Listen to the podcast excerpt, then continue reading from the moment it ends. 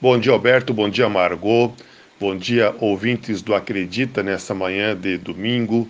Bem-vindos a um passeio rápido pelo mundo dos encantamentos da leitura e da literatura e os livros. Olha só, Alberto, estava refletindo um pouco depois de olhar várias vezes a famosa lista dos livros mais vendidos da revista Veja Todo mundo sabe que toda semana a Veja faz um levantamento junto às maiores livrarias do país. Isso já é tradicional, já é clássico há décadas, para ver quais foram os livros mais vendidos em várias categorias, ficção, não ficção, autoajuda, etc. Né? E faz a sua famosa lista dos 10 mais vendidos em cada uma dessas categorias. Claro que a mais famosa é sempre a categoria dos livros de literatura, os livros de ficção.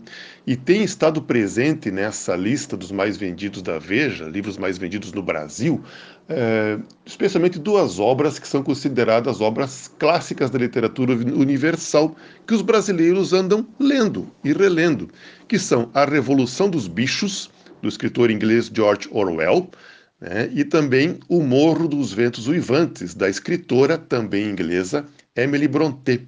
O interessante é que esses livros foram publicados pela primeira vez né, há muitos anos, muitos anos. Alguns deles há décadas, outros há mais de um século. Por exemplo, O Morro dos Ventos Uivantes, da Emily Brontë, foi publicado pela primeira vez no século XIX. No século XIX, lá nos 1800 e pouco. Né? E A Revolução dos Bichos, do George Orwell, foi publicado pela primeira vez na Inglaterra em 1945, já mais de 80 anos atrás. E esses livros eh, estão sendo lidos na atualidade pelos brasileiros.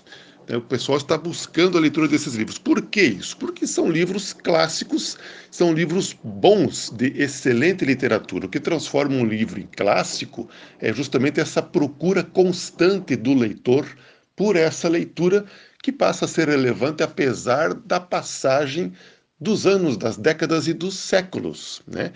Isso me fez lembrar, Alberto, uma, um momento de saudosismo, que o fato de que eu ganhei, algum tempo atrás, de presente de um tio meu, uma coleção maravilhosa de livros do escritor francês Júlio Verne.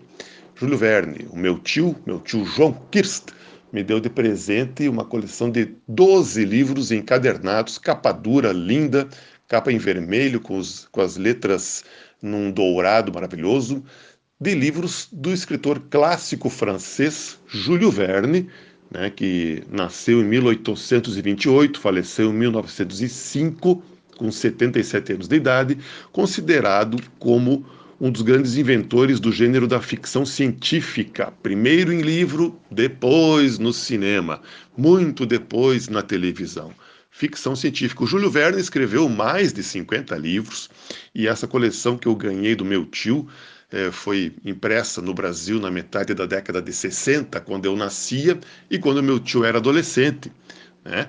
E agora eu meu tio me dá de herança em vida essa maravilhosa coleção que proporciona um mergulho no universo da fantasia, do fantástico, da aventura, da ficção científica, né, com títulos que a gente conhece, no mínimo, de ouvir falar ou do cinema.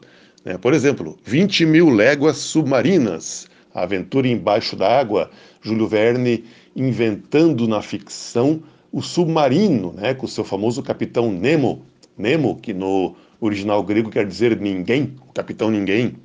Viagem ao centro da Terra, a Ilha Misteriosa, a volta ao mundo em 80 dias, Viagem ao redor da Lua, Júlio Verne também antecipando em um século a ida à Lua, que só foi acontecer em 1969.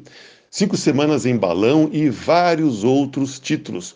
Trago isso para lembrar aos nossos amigos ouvintes leitores que uma busca por livros é, clássicos antigos sempre é uma boa opção de leitura, mesmo nos dias de hoje, para nós mesmos, para os nossos filhos, sobrinhos, netos, afilhados, né? quando a gente não sabe o que, que dá de presente, dê uma boa leitura. Não existe só Harry Potter, não existe só Harry Potter para leitura adolescente. Os bons clássicos estão aí, podem ser revisitados. É o que eu vou fazer agora, Alberto, aproveitar esse domingo maravilhoso né, e começar a mergulhar nos livros de Júlio Verne, presenteados para mim pelo meu tio João, que agora eu tenho uma boa leitura né, para os próximos anos aí, buscando sempre o melhor que existe nos maravilhosos clássicos. Um bom domingo a todos, até domingo que vem.